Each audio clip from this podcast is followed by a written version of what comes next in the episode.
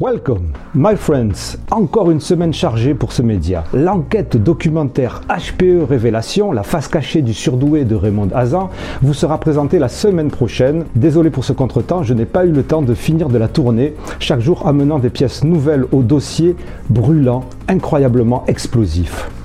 Chargé aussi parce que mon compte Facebook a été piraté et que je me débat pour récupérer le contrôle de la page Facebook du podcast. Et en fait, c'est pas évident du tout. Et puis chargé parce que l'actualité me mène à vous présenter un sujet relativement complexe qui rejoint pas mal d'ailleurs celui de Raymond Hazan, à savoir la place de la psychanalyse dans la psychologie, dans le surdoué, dans le HPI à travers le cas Caroline, le cas Caroline, le cas Caroline, à travers le cas Caroline Goldman, la psy qui fait le buzz et dont le podcast intitulé Caroline Goldman, docteur en psychologie de l'enfant, fait le plein d'auditeuristes. Avec ses positions remarquées et tranchantes contre les dérives de l'éducation positive, responsable selon elle de troubles du comportement ou autres, et son discours s'appuyant sur des études et dénonçant les idées reçues sur le HPI ou les TDAH, troubles du déficit de l'attention avec ou sans hyperactivité, on devrait peut-être nous aussi applaudir des deux mains. Mais, mais, mais, mais, mais, mais, mais, approchons-nous de plus près. Attention, là encore, on est sur du slippery slope, du touchy, du complexe. Je vous explique. Intensément podcast, ce podcast le vôtre, le nôtre, essaye de comprendre de manière fiable et en profondeur les sujets se référant au, potentiel intellectuel, HPI, surdoué, ES et compagnie, en appliquant pour ce faire ce que j'ai nommé l'ouverture d'esprit critique. Et tout cela est à double tranchant. Autant je peux me permettre de dire des conneries vis-à-vis des non-pros, ça passera crème, mais vis à -vis des professionnels, c'est autre chose. Donc, la place de Caroline Goldman dans la psychanalyse, dans la psychologie, dans les surdoués, dans les HPI. Pourquoi? La psychologie, c'est tout de même le domaine scientifique le plus exploré par notre podcast parce que c'est la discipline qui a permis la découverte et le développement des notions même de surdoué et de haut potentiel intellectuel. C'est un fait historique. Le phénomène s'est développé spécifiquement à partir de l'élaboration des premiers tests de quotient intellectuel. Et ce que j'ai compris en deux ans de podcast, c'est qu'il y a presque autant de psychologie que de psychologues. D'où la nuance et l'ouverture critique que l'on devrait adopter en général, même si l'on veut débunker la désinformation. Et c'est pas du tout, du tout, du tout, mais je vous le dis, c'est pas du tout évident. Caroline Goldman est intéressante à plus d'un titre. Docteur en psychologie de l'enfant, elle s'appuie régulièrement sur la science, la recherche, les études pour ses argumentations. Et elle cite fréquemment les mêmes experts que notre podcast intensément et celles et ceux portés sur l'esprit critique. C'est génial, non? Le schisme, le blême, le quetru, c'est qu'elle est psychologue d'orientation psychanalytique. C'est-à-dire en fait psychanalyste.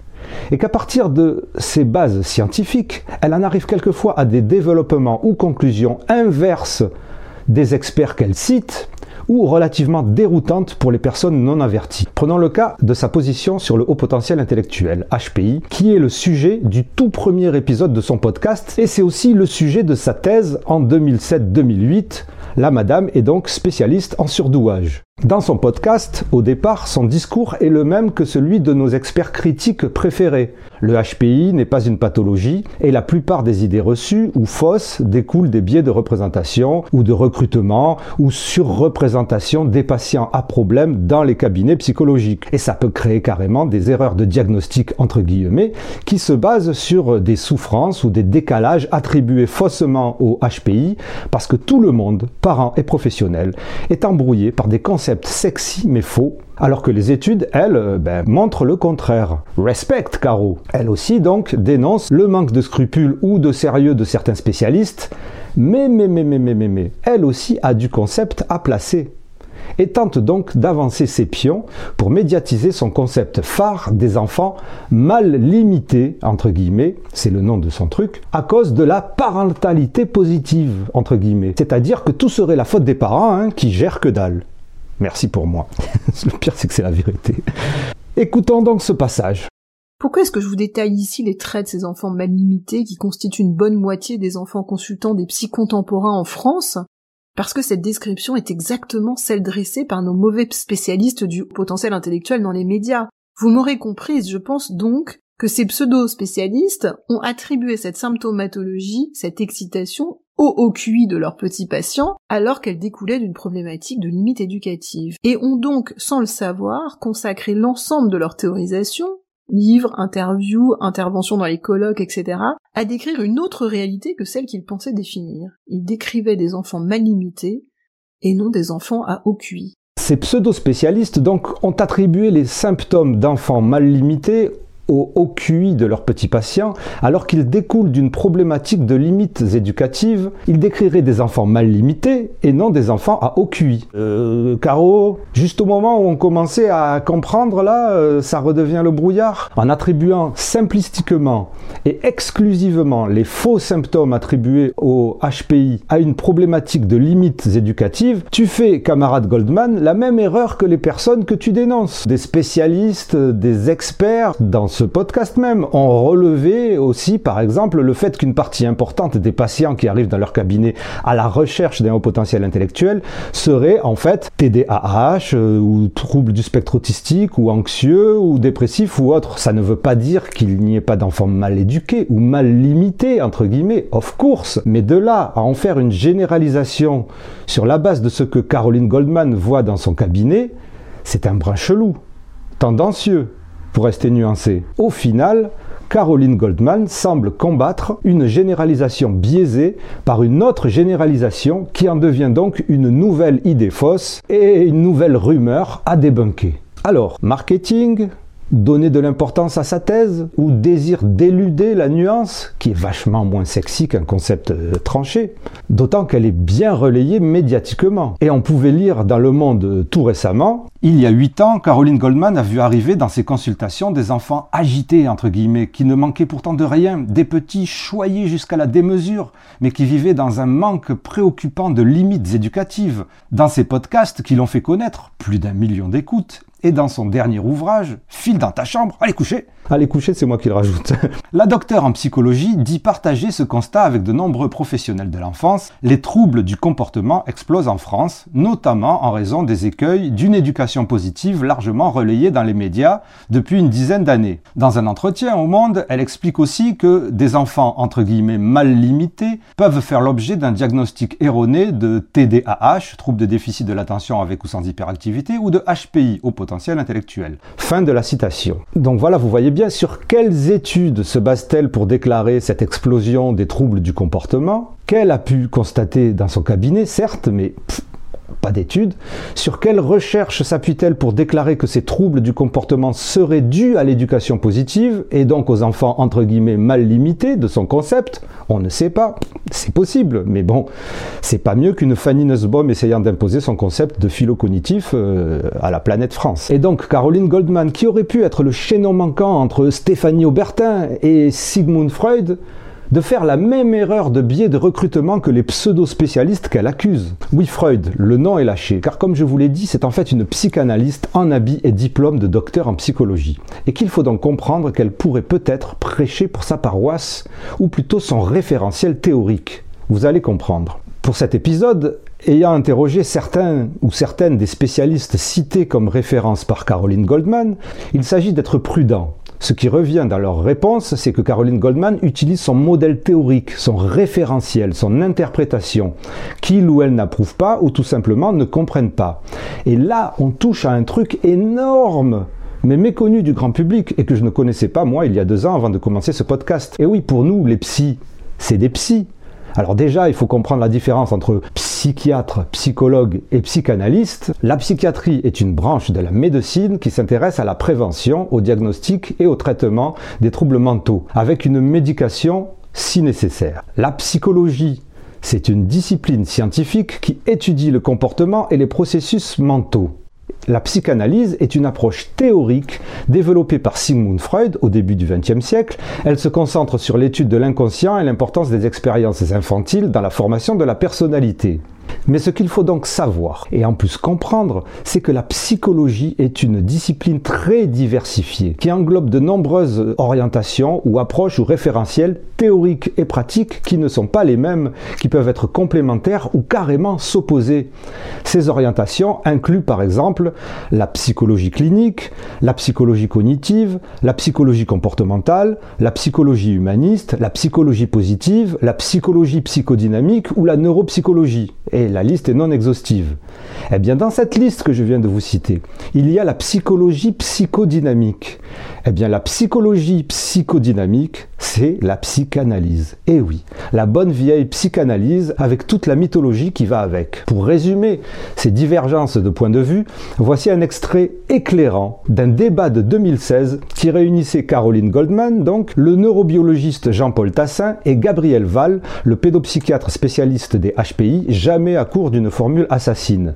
Les trois devaient répondre à une question sur la guerre interne chez les psys. Alors écoutez, non, wait, avant de vous le passer, Savez-vous que ce média n'existe que grâce à ses contributrices, que je salue bien bas? Si vous appréciez son contenu, si cet épisode vous apporte quelque chose, ne serait-ce que de la matière à réflexion, considérez peut-être de faire les gestes qui sauvent pour ce podcast qui a besoin de votre soutien financier pour pouvoir continuer à vous informer à la recherche de l'info la plus fiable possible, donc sur les sujets au potentiel intellectuel, HPI, sur Douai, ES et compagnie, avec évidemment cette fameuse ouverture d'esprit critique. Il y a un lien unique dans la description et je vous remercie intensément. Donc voici l'extrait de ce débat. Attention vos oreilles. Euh, la question que je voulais euh, poser aux personnes ici, c'est que j'ai constaté qu'il y avait deux tendances de psycho. Il y a ce qu'on appelle euh, les psycho-comportementalistes, cognitivistes, voire neurosciences. Et puis après, il y a les, les psychocliniques, voire psychanalytiques. Et ce que j'ai constaté aussi, bah, c'est que c'est la guerre. C'est que c'est la guerre entre ces deux tendances. Ah et on retrouve la même guerre euh, excusez-moi, hein, mais euh, je sais pas. Et, et, on retrouve la même euh, tendance au niveau de l'autisme. Alors, quand je dis ça, est-ce que les personnes qui sont là, hein, qui, qui, incarnent effectivement ces deux tendances, euh, ça vous parle ce que je vous raconte ou pas du tout? Voilà, c'est ça ma question. Très bien. Réponse alors. Est-ce que ça vous parle, comme on disait autrefois? Oui, en deux mots. Euh, la psychologie et la psychiatrie, il y a peu de connaissances, donc il y a beaucoup d'idéologie, pour simplifier. Voilà. Mais quelques, quelques bords que ce soit. Et en effet, là, vous avez euh, deux bords, on, naturellement, on ne se battra pas, mais vous avez une psychanalyste et euh, quelqu'un qui considère que la psychanalyse est à la psychologie, ce que l'astrologie est à l'astronomie. Donc, vous voyez à peu près. Non, pas se battre, mais... Donc, c'est violent, là. Donc oui, mais enfin, en tout cas, c'est ce que je crois. Et en effet, pour l'autisme, la psychanalyse a commis des crimes, et pour le surdon ou l'hyperactivité, elle commet des délits, disons, pour aller vite, voilà. Mais c'est vrai que c'est une réalité, et je ne sais pas qui a raison et qui a tort, mais en tout cas, c'est sûr qu'il y a beaucoup d'idéologies, beaucoup de convictions, et que ces convictions euh, sont parfois contraires les unes les autres. Alors moi, je dirais qu'effectivement, vous avez une, une observation qui est indiscutable, mais que surtout, ne mettez pas les neurobiologistes d'un côté et les psychanalystes de l'autre. Parce que plus on fait de neurobiologie, plus on se rend compte que les, éléments proposés par la psychanalyse tiennent. Ça vous paraît paradoxal, mais c'est le cas. Alors, vous voyez, on peut, on peut ne pas être vraiment des deux côtés euh, extrême, enfin, et parce qu'il y a évidemment un certain nombre d'éléments qui ont été mis en évidence par toute l'école psychanalytique, qui sont des éléments qui se retrouvent en neurobiologie. Je suis désolé, mais ça, ça peut se faire. Ce qui fait que je vais avoir du mal à me battre avec moi-même. Oh, on en a vu d'autres. Caroline Goldman. Freud était d'abord un, un, médecin, et il est l'inventeur de la psychanalyse. Euh, Qu'est-ce que je voulais vous dire? Je voulais vous dire que moi, je croyais dans ce qui marchait et que quand je soigne un enfant, et eh ben, ça me donne du baume au cœur et ça me fait croire en ma, ma, ma théorie de référence. Voilà. Et je pense qu'on en est tous là. L'essentiel, c'est qu'on fasse du bien aux enfants. Alors je sais que beaucoup d'entre vous ont sans doute bloqué sur la phrase catchy de Gabriel Val. La psychanalyse est à la psychologie, ce que l'astrologie est à l'astronomie. Mais vous avez entendu Jean-Paul Tassin? Il y a évidemment un certain nombre d'éléments qui ont été mis en évidence par toute l'école psychanalytique, qui sont des éléments qui se retrouvent en neurobiologie. Les neurosciences rejoindraient la psychanalyse? What the flippity flop La psychanalyse est souvent considérée comme une approche controversée. Et pourquoi? Elle est critiquée par son manque de recherche et de validation scientifique. Ces dernières années, on a tous appris les méfaits de la psychanalyse aussi. Par exemple sur les traitements de l'autisme, justement à cause d'interprétations fantaisistes erronées sur la soi-disant faute de la mère à 10 milliards d'années-lumière de la neurobiologie. Si vous ne le saviez pas qu'il y avait des neuroscientifiques d'orientation psychanalytique, il y en a au moins un et c'est assez s'il y en avait eu deux, ça serait tasse 2. Et j'ai vérifié, il s'intéresse à la psychanalyse au point de lui dédier des articles. Par exemple, dans les publications, vous avez la mémoire vue par un neurobiologiste et à l'usage éventuel des psychanalystes. Donc, euh, il s'adresse directement aux psychanalystes. Par exemple, dans la revue française de psychanalyse, sa réponse est donc elle aussi influencée par son intérêt, en tout cas, pour la psychanalyse. Voilà, c'est ce que l'on dira. Donc, si vous ne le saviez pas qu'il y avait donc des neuroscientifiques, neurobiologistes ou ce que vous voulez, intéressés par l'orientation psychanalytique, oui, il y en a. Il y a eu aussi des recherches qui ont été effectuées pour essayer de voir effectivement si les neurosciences s'accordaient avec ce que Freud avait dit. Et vous avez par exemple un article de notre débunker presque favori, Franck Ramu, qui s'appelle Quel est l'intérêt de la neuropsychanalyse, qui date de 2013. Comme vous le savez, la science avance lentement. Pourquoi est-ce que l'on parle très souvent de Franck Ramu? Alors d'abord parce que, comme je l'ai déjà dit, c'est une sommité euh, dans son domaine, euh, pas simplement dans le debunking. Il est directeur de recherche au CNRS, il travaille au laboratoire de sciences cognitives et psycholinguistiques, département d'études cognitives, École normale supérieure à Paris, au sein duquel il dirige le développement cognitif et pathologie. Et comme vous le savez, c'est une des plus fortes voix de la défense, euh, ou en tout cas de la transmission de l'esprit critique dans tous ces sujets. C'est pour ça que son nom revient très souvent. C'est pas parce que on le considère comme un dieu. Et d'ailleurs, pour ne pas dire des bêtises sur la psychanalyse, je vais donc vous lire un extrait de son article La psychanalyse a-t-elle une place dans la psychiatrie du 21e siècle? Parce que je vous rappelle que nous sommes dans le 21e siècle. Comme l'homéopathie, la psychanalyse a des prétentions scientifiques, expliquer certains mécanismes du psychisme et des maladies, et médicales, capacité à soigner.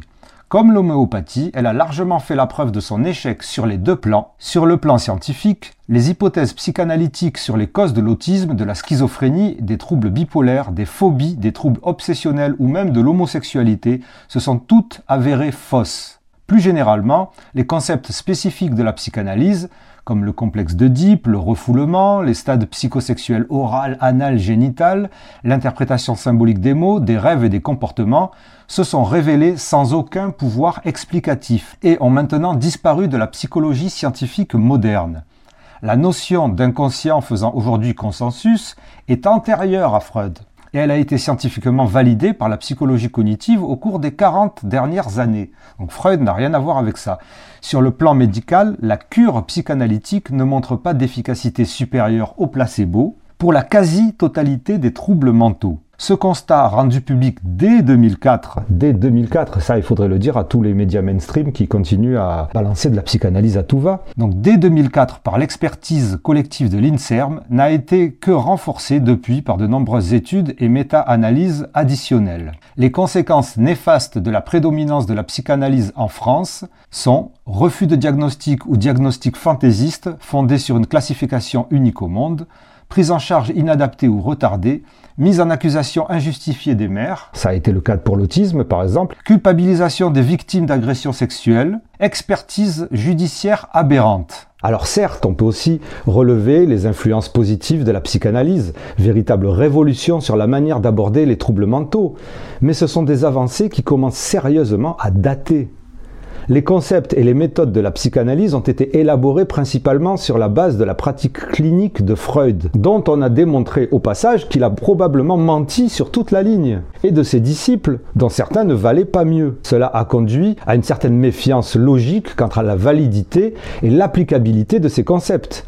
Il n'empêche que c'est donc le référentiel des psychologues psychodynamiques, c'est-à-dire des psychanalystes. Et c'est bien le complexe d'Oedipe, véritable héroïque fantasy porno, masturbation intellectuelle sortie de l'entrecuisse de Juppie Freud, que l'on retrouve dans les étapes principales de la construction d'un psychisme équilibré selon Caroline Goldman. Et puis un autre grand stade arrive à l'âge de 4 ans et demi ou 5 ans. fort de toutes ces étapes de construction qui l'ont rendu stable sur le plan de la reconnaissance du réel, sécurisé sur le plan affectif, rendu bien dans sa peau et bien élevé, l'enfant devient disponible affectivement pour monter la cinquième et dernière marche des stades de développement de l'enfance en aimant d'une nouvelle façon.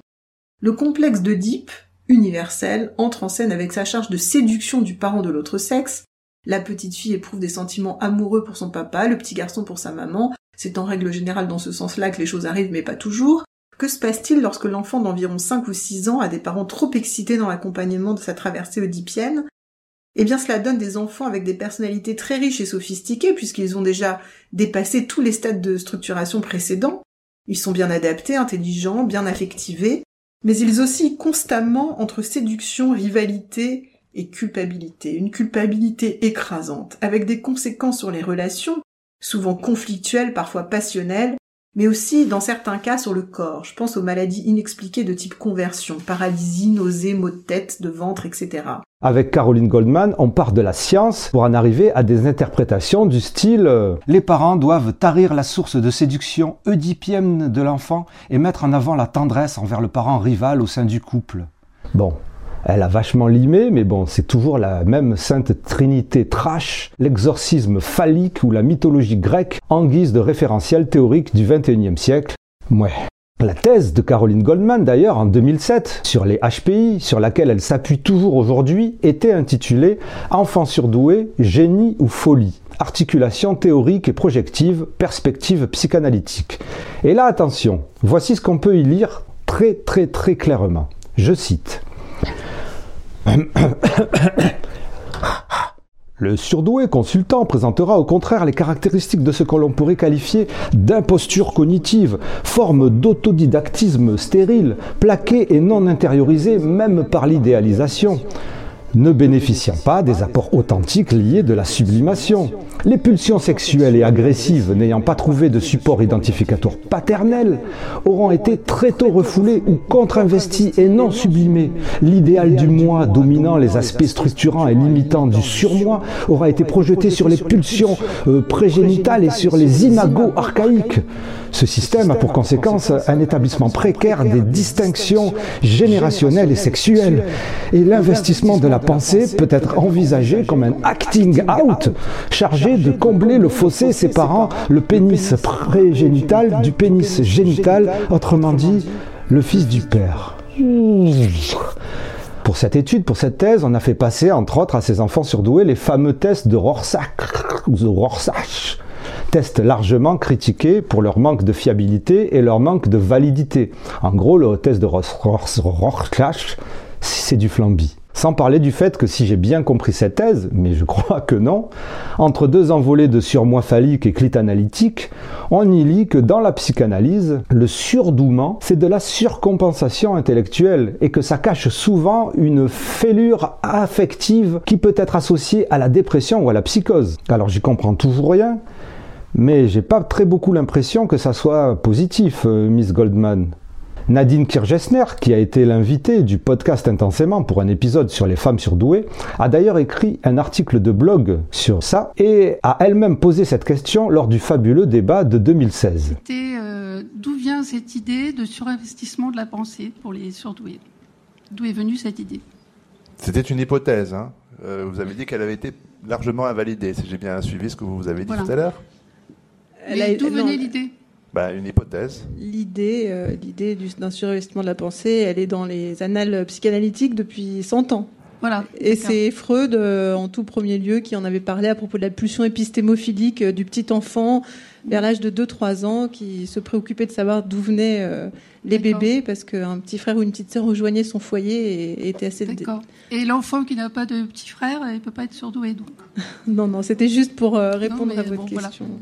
C'était pour vous montrer Oui, le d'accord. retard euh, que nous avons en France. Ah, c'était très criant comme euh, démonstration. Merci, madame. Voilà, alors bref, je sais pas vous, mais j'ai du mal, euh, vraiment, avec la psychanalyse, même en y mettant de la bonne volonté, même si on me dit que ça serait symbolique, une image, une interprétation, une métaphore, Ça fait des années que toute cette mythologie euh, mysticologique est remise en cause et dénoncée, et des années que les médias mainstream, que ce soit Le Monde, Le Figaro, tout ça, nous abreuvent de fables du 19e siècle, comme si rien ne s'était passé depuis. J'avoue que j'ai du mal. Et encore, avec Sista Caroline, on est dans le psychologiquement correct et la dénonciation de la pathologisation du haut potentiel. Vous imaginez avec les autres. Alors, l'affectif et l'éducatif avant les neurosciences, pourquoi pas, j'en sais rien, ou les trois au même niveau, oui, non, peut-être, je sais pas, je ne suis pas docteur en psychologie comme Caroline Goldman. Mais en tout cas, pour elle, il me semble qu'il n'y a pas d'ambiguïté. Malgré son ouverture à l'esprit critique et à la science, il me semble bien que c'est la psychanalyse de Papy Freud que Caroline Goldman veut réhabiliter à travers son podcast, et c'est écrit en en-tête de chaque présentation d'épisode. Je suis heureux d'avoir ici l'occasion de remercier Carnepsy, que tous mes maîtres à penser ont fait vivre, qui continue à donner toute sa place à la clinique psychanalytique malgré les pressions contemporaines et avec laquelle je suis aujourd'hui honoré de collaborer. Fin de citation. Donc, en vertu de l'ouverture d'esprit critique de ce podcast et de l'ouverture d'esprit critique que les spécialistes m'ont demandé d'avoir, faites-vous votre propre opinion. Mais si on doit adopter la prudence et la nuance pour ce cas, en se faisant une raison du fait que la psychanalyse fait effectivement partie de la psychologie, alors pourquoi ne pas adopter aussi la nuance pour Jeanne Siofachin et son référentiel théorique qui mène à considérer la haute sensibilité comme liée au HPI C'est pas pire. Ou alors Fanny Nussbaum et son modèle rhétorique des phylocognitifs non validé donc par la communauté scientifique. Là aussi, c'est pas mieux. Et que dire donc de Raymond Dazan et de son interprétation égocentrique et paranoïaque du monde de l'univers surdoué?